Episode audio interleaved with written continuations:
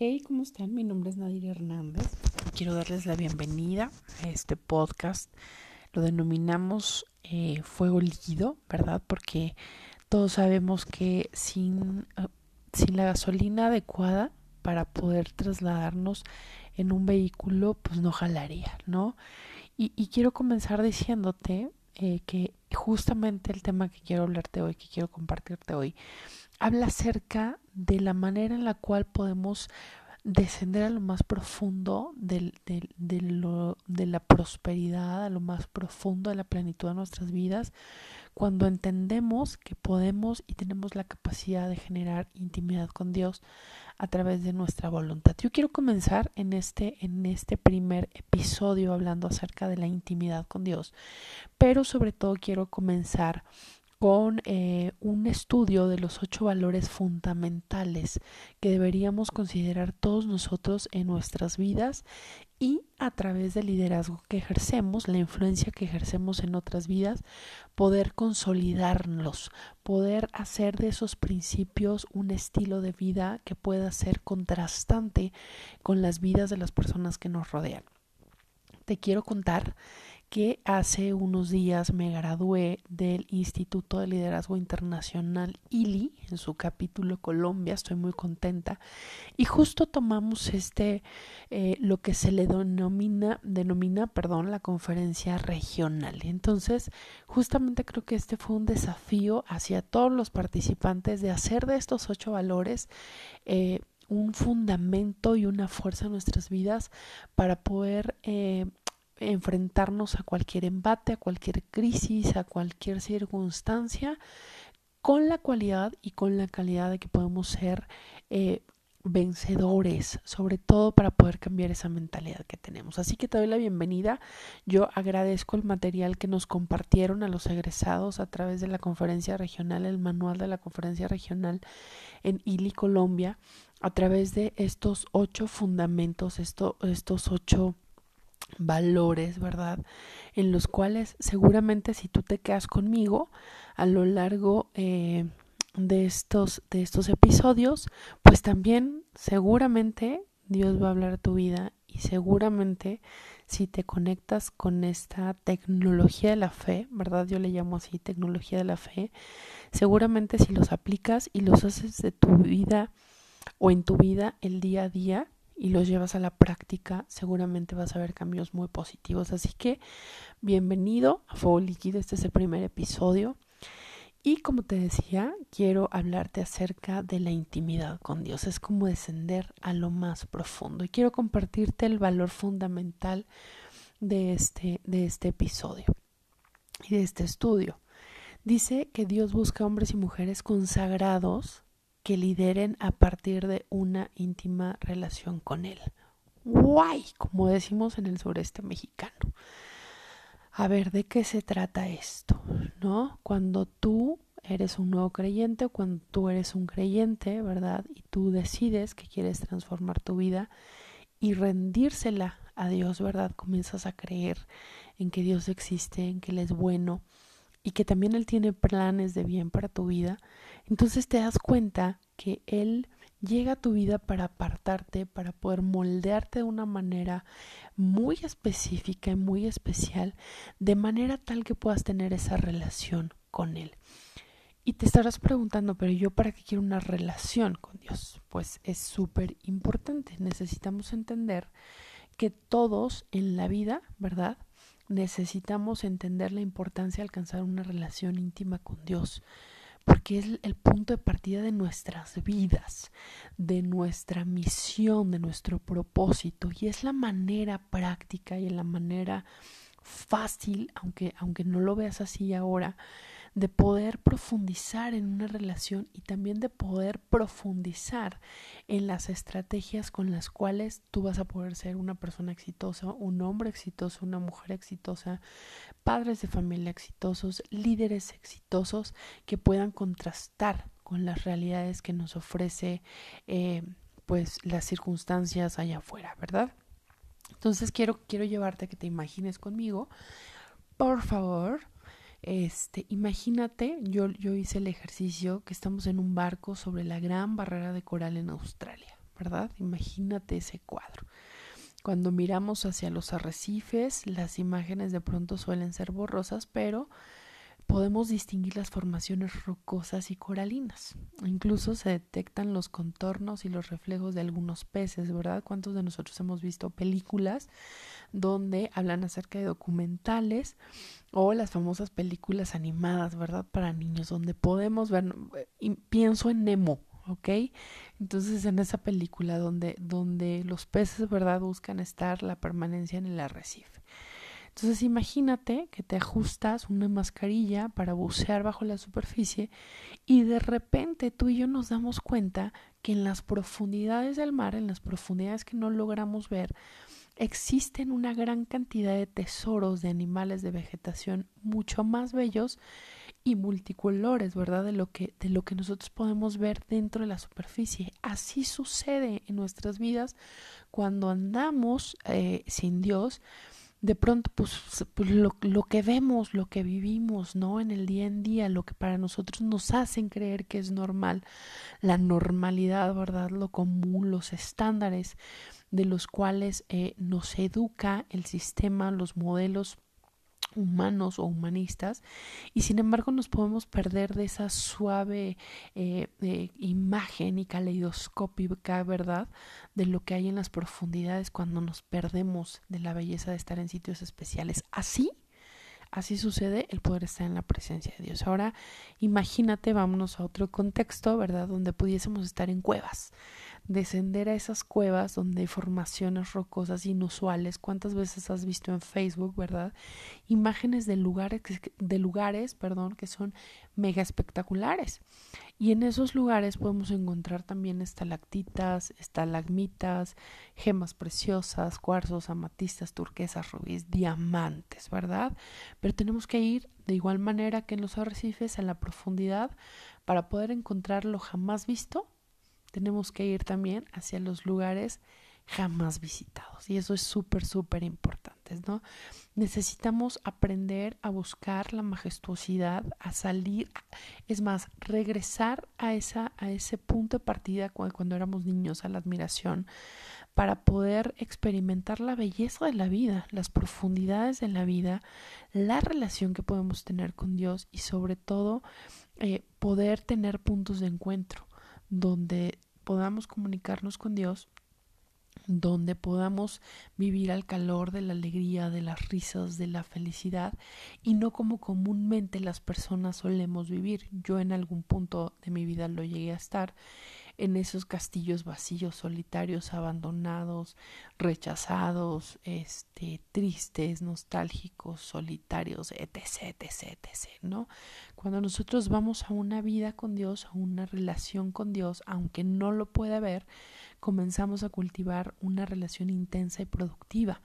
Y eso se, se, manifiesta a nivel interno. No te puedes explicar qué está pasando, pero sabes que en tu interior algo está cambiando tu vida interior eh, mucho tiene que ver, más bien, tu vida exterior mucho tiene que ver con nuestras vidas interiores, con mi vida interior.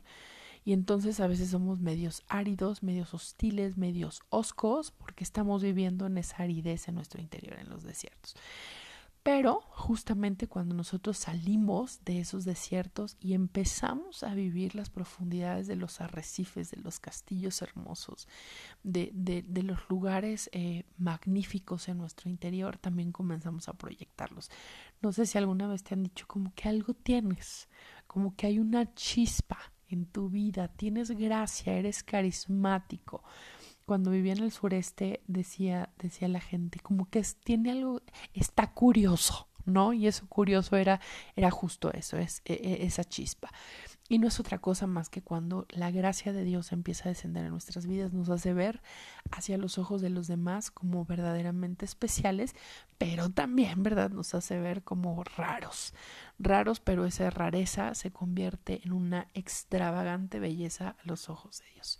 Te quiero hablar de tres, eh, tres tipos de relaciones con los cuales tú puedas comparar eh, la relación que tú tienes con Dios. La primera es tus mejores amigos. ¿Te acuerdas de tu mejor amiga de la escuela, la primaria, la preparatoria?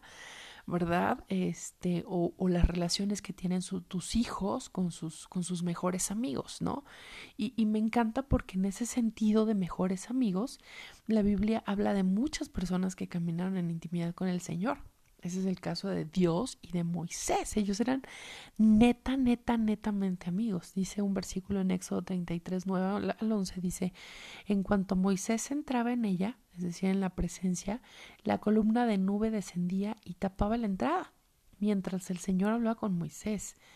Más adelante dice, y hablaba el Señor con Moisés cara a cara, como quien habla con un amigo. Cuando tú hablas con tus cuates, hablas con total transparencia, con total llaneza, libertad, ¿verdad? Y entonces eso hace que las relaciones más significativas en tu vida, en mi vida, se vuelvan intencionales. No somos, ojo, y aquí esto es bien importante, no somos los mejores amigos de todos nuestros conocidos. Hace unos años uno de mis jefes me decía, hay amigos excelentes amigos, conocidos, buenos conocidos y, los demás. No tenemos que ser amigos de todos nuestros conocidos, pero sí somos eh, íntimos y con la gente que pasamos suficiente tiempo. ¿Por qué? Porque invertimos tiempo tratando de conocer la profundidad de sus corazones, la profundidad de sus vidas. No es chisme, es intencionalidad, ¿no? Y, y en ese sentido, la amistad también habla acerca de la reciprocidad. Decir que somos amigos de Dios es afirmar que los dos estamos interesados, con la finalidad de mantener una relación verdadera y una relación estrecha. Por otro lado, vámonos hacia otro, hacia otro escenario. Otra relación muy importante que tú tienes que aprender a resguardar y que tú tienes que aprender a observar es la relación que tienen los padres con los hijos. ¿Ok? Jesús se refirió al Dios Todopoderoso como su Padre, ¿verdad? En arameo la palabra padre es Abba y significa papito, padre o papito, ¿verdad? Eh, para un judío incluso pronunciar el nombre de, de, Jehová está, está prohibido, pero haber escuchado a Jesús dirigirse al Padre de una manera tan especial como cuando tu hija, tu hijo te gritan, ¿verdad? Es desde la planta alta de la casa o desde donde estés, papá, no, papi, ese famoso papi es justo lo que tú tienes derecho en una relación íntima. Jesús lo hizo y lo mostró y entonces el mundo se sorprendió. ¿Por qué? Porque era imposible que un judío pudiese llamar a Dios de esa manera. Entonces hoy eh, te llevo al fundamento, dice Juan 17, 20, 21, no ruego solo por estos. Dice, ruego también por los que han de creer en mí por el mensaje de ellos es decir, de la gente que, que se atreve a compartir la palabra para que todos sean uno. Y luego dice algo bien hermoso, Padre, así como tú estás en mí y yo en ti, permite que ellos también estén en nosotros, para que el mundo crea que tú me has enviado. ¡Wow! Eso está increíble, Padre. O sea, las mañanas que te levantes antes de, de quejarte de leer las noticias, ¿por qué no le dices Padre? Así como tú estás en mí y yo en ti, permíteme que este día pueda conocer lo más maravilloso que tienes para mí y lo más maravilloso que hay en tu corazón para manifestarlo a través de mi vida. ¿Ok? Esta es una relación también importante. Cuando tus hijos entran a tu habitación, cuando te comparten, cuando hablan contigo, esa es una relación íntima, intencional. Tenemos que trabajar en esa relación en la familia con los hijos. ¿Para qué? Para que sin importar la edad, decía mi mamá, si tengas 80 años, mi abuelita también, ¿verdad? Te sigo dando. Ok, cuando, cuando decíamos que nos portábamos mal y no nos alcanzaban. Pero si tengamos 80 años, 100 años, 15 años, los que sean, que podamos mantener eh, eh, esa relación, esa intimidad de padres e hijos, de relación de confianza intacta. Y finalmente, la otra, el otro tipo de relación con el que te puedes identificar y con el que podrías comparar tu relación con Dios, ¿verdad? Es a través del matrimonio. Dice el profeta Jeremías, eh, dice eh, más o menos que, que nosotros, ¿verdad? Eh, somos llamados a proclamar el mensaje, pero Jeremías justamente, él fue un instrumento especial para, para proclamar el mensaje de Dios al pueblo de Israel. Entonces, a menudo le estaba profetizando. ¿Qué quiere decir profetizar? Simplemente ser el vocero de Dios, comunicar las buenas nuevas de Dios. Y a veces las buenas nuevas no son tan buenas porque a veces nos corrige. Dice, dice Dios en su palabra que el que ama corrige. Entonces, bueno, también profetizó en contra de la idolatría, este, de seguir al Señor a través de, de, los caminos correctos y sin reservas. Y me encanta algo, algo que hemos compartido mucho entre amigos, donde dice en Jeremías 24, 7.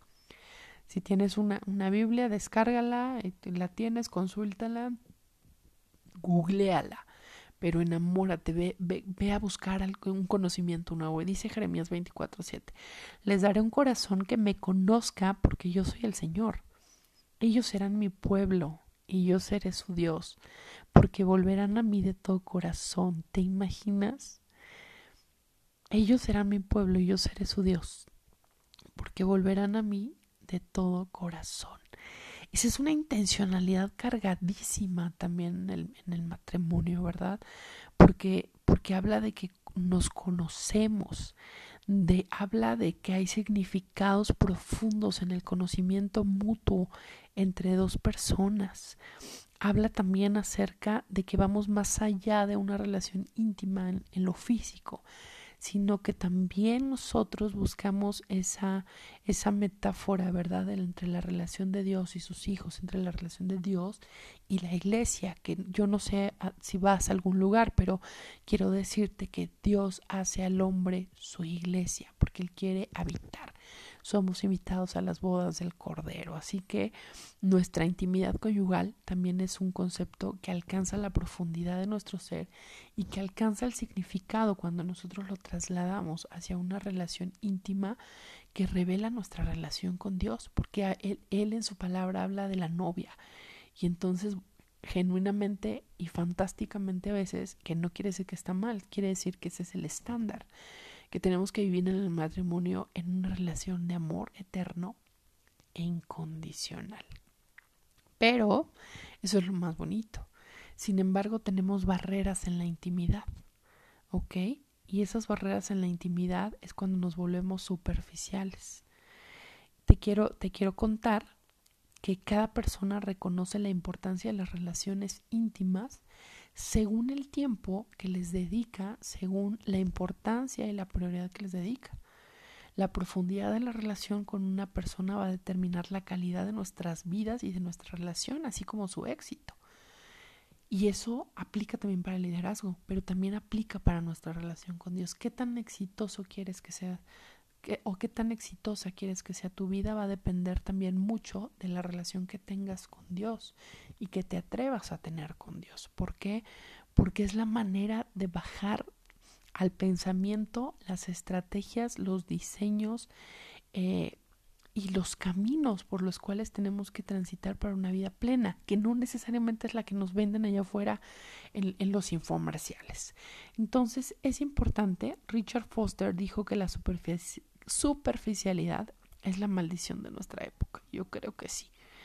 Fíjate, eh, ¿por qué? Porque la, superficialidad nos lleva, es como una corriente, una doctrina, ¿verdad? Que nos lleva a la, a la satisfacción instantánea. Tengo hambre, en lugar de cocinarte algo rico, sustancioso, eh, que te nutra, pues ah, yo a veces le he empacado a un hot dog, a una hamburguesa, algo que no me nutre, entonces me voy por la parte superficial de pronto andas ahí medio cortando las conversaciones porque no te interesa profundizar, ¿verdad? Entonces necesitamos o tenemos la necesidad de tener, es una necesidad premiante, de tener un mayor número de personas inteligentes o talentosas, ¿verdad? Hoy en nuestras, en, en nuestras vidas que eh, conseguir mentes más profundas. Yo hoy por hoy después de unos años y después de muchas cosas vividas, yo prefiero relaciones y mentes más profundas a tener relaciones abundantes, este, pero, pero huecas, carentes de sentido. ¿Por qué? Porque ya siento que pierdo el tiempo, ya voy casi a rayar el cuarto piso.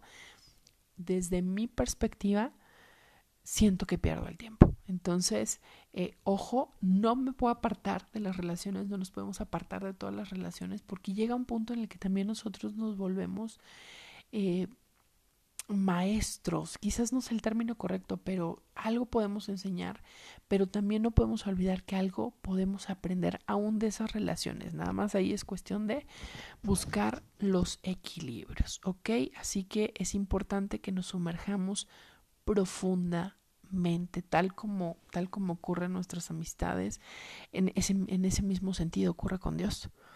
No existen atajos para, para las relaciones profundas. Me acuerdo que cuando eh, andaba yo por ahí echando novio hace unos años, ¿verdad? Pues uno le tiene que echar galleta y echar galleta significa tiempo, no hay atajos.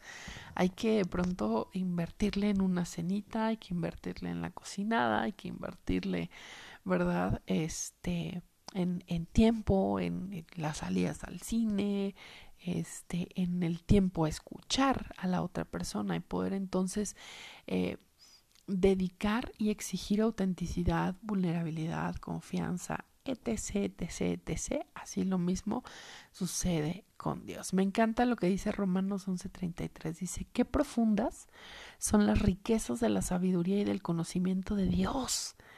Qué indescifrables sus juicios e impenetrables sus caminos.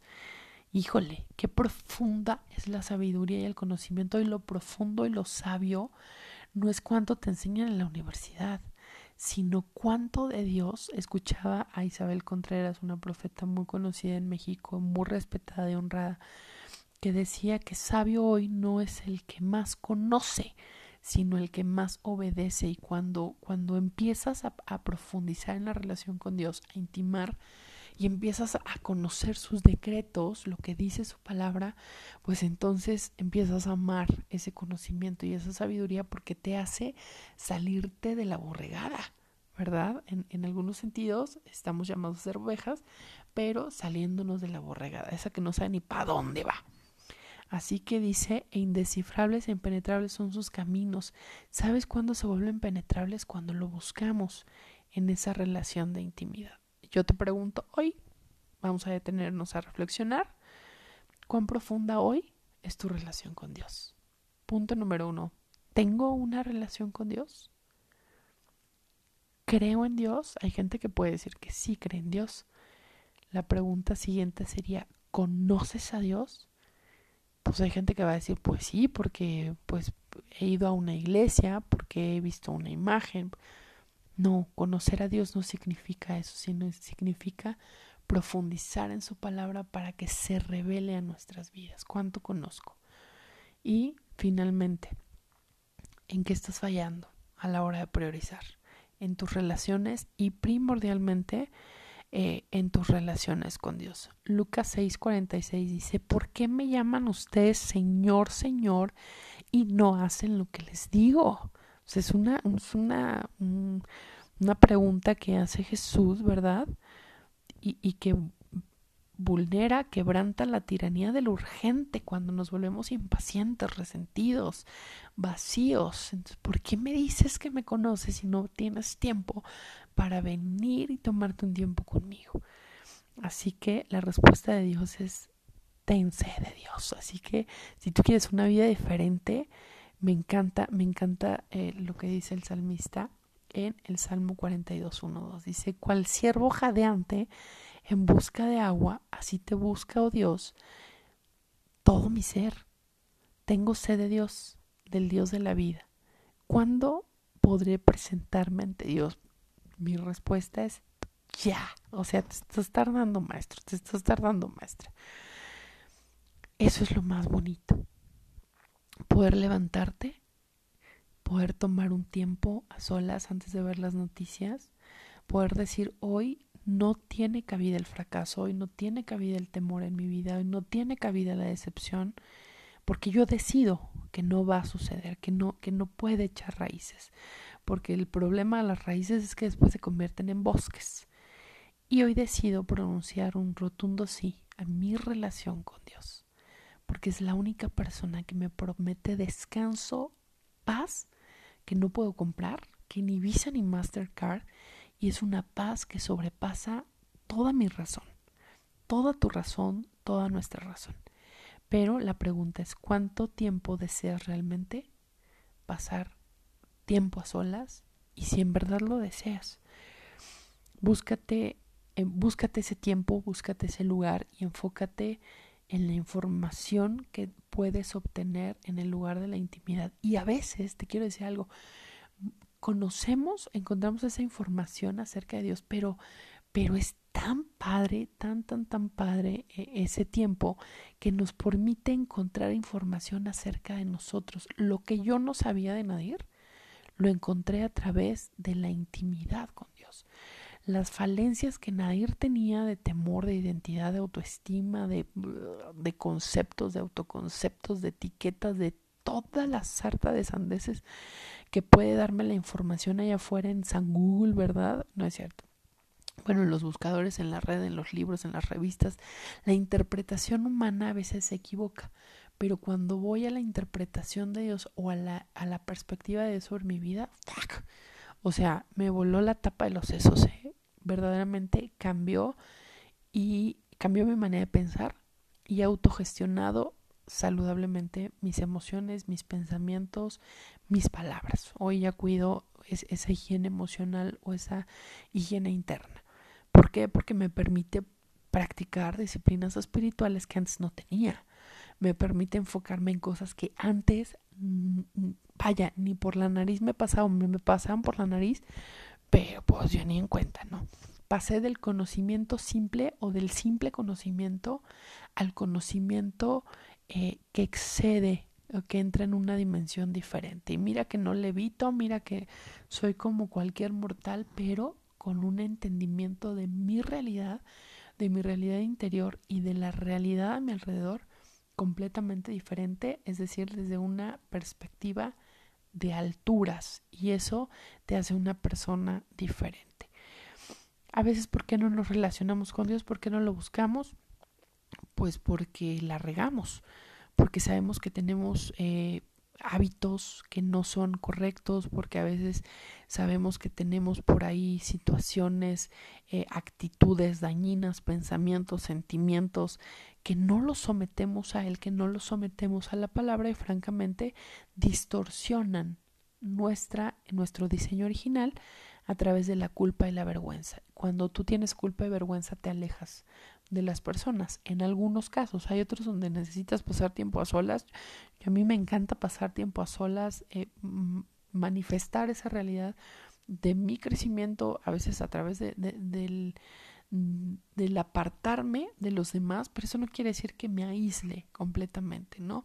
Pero muchas veces eh, nos aislamos o, o nos vamos justamente, este, porque, porque sabemos que la regamos. La palabra de Dios lo manifiesta como pecado no confesado. Cuando tú sabes que la acabas de regar y no dices algo y le sacas la vuelta a las cosas o a las personas. Pero 1 Juan 1.9 dice, si confesamos nuestros pecados, Dios que es fiel y justo, nos los perdonará y nos limpiará de toda maldad. O sea, así como, así como, como hay esos candados, ¿verdad? Y así como hay, este, como que respuestas y hay una serie de situaciones en la palabra de Dios que nos llevan al border, también ahí mismo la palabra es tan sabia que nos da las soluciones.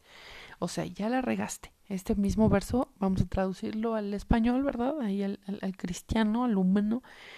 Dice que si confieso mis pecados, que si confieso que la riego, si me transparento delante de Dios, Él es fiel y justo. Y va a perdonar mis pecados, va a perdonar mis fallas y va a limpiarme de toda maldad. A veces no es de hoy para mañana, pero sí es un proceso continuo que si yo lo trabajo, puedo lograr eh, encaminar mi, mi camino, ¿verdad? Valga la redundancia, puedo encaminar mi vida hacia propósitos de bien.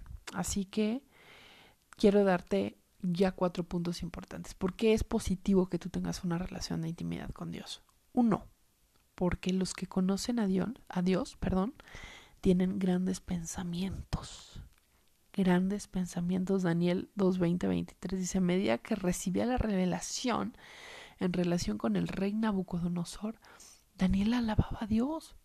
Revelador, es decir, porque Daniel, como tenía una relación con Dios, entonces tenía un conocimiento más profundo y de lo escondido, podía interpretar visiones. Y eso te hace especial, apartado. Y bueno, pues ya sabemos la historia de Daniel, y si no la sabes, pues llegó a ser consejero altísimo, ¿verdad? De, de, de reyes.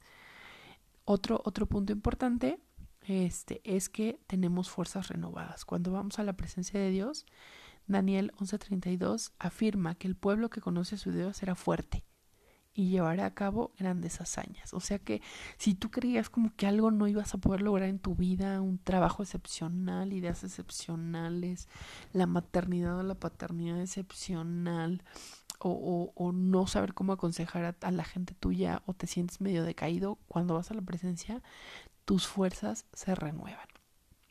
Punto número tres, demuestran gran osadía, es la gente valentona, o sea, es la gente que no se, no se envalentona, como coloquialmente se dice, pero es la gente que, híjole, no sabes de dónde tiene valor, es un valor sobrenatural, ¿ok? Porque incluso delante de las autoridades, delante de poderosos, Dios manifiesta una verdad que vas a necesitar en ese momento y, híjole, de verdad te vas a sorprender. Pedro y otros apóstoles experimentaron esa intimidad que los hizo audaces.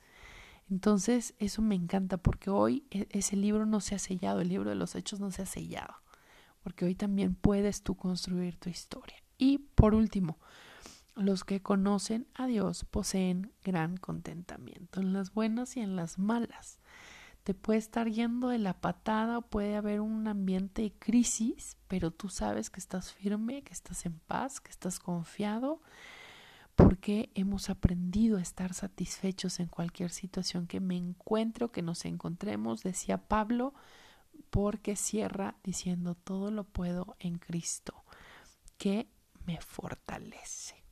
Tú y yo todo lo podemos en Cristo que nos fortalece. Quiero cerrar la intimidad es una elección y un compromiso. Lo sabes porque tienes relaciones. Relaciones interpersonales, relaciones humanas, relaciones con tu pareja, con tus hijos, con tus amigos, con la gente de tu trabajo, con la, con la sociedad misma. Pero la elección siempre va a ser nuestra. Cultivar relaciones profundas, productivas y sobre todo que renueven nuestra vida interior, primeramente tienen que venir de una relación con el Señor. Deja que Él tenga un lugar de encuentro contigo, que todo lo que estaba estancado y árido en tu vida pueda encontrar su rostro y en medio de ese rostro en medio de ese encuentro puedas ver cómo las cosas reverdecen. ¿Ok? Te voy a sugerir que hagas una lista de lo que debe suceder para que hoy puedas conocer a Dios de una manera más íntima. Tarea número dos es la tarea número uno. La tarea número dos, escribe por lo menos una acción específica que vas a realizar para buscar una intimidad más profunda con Dios.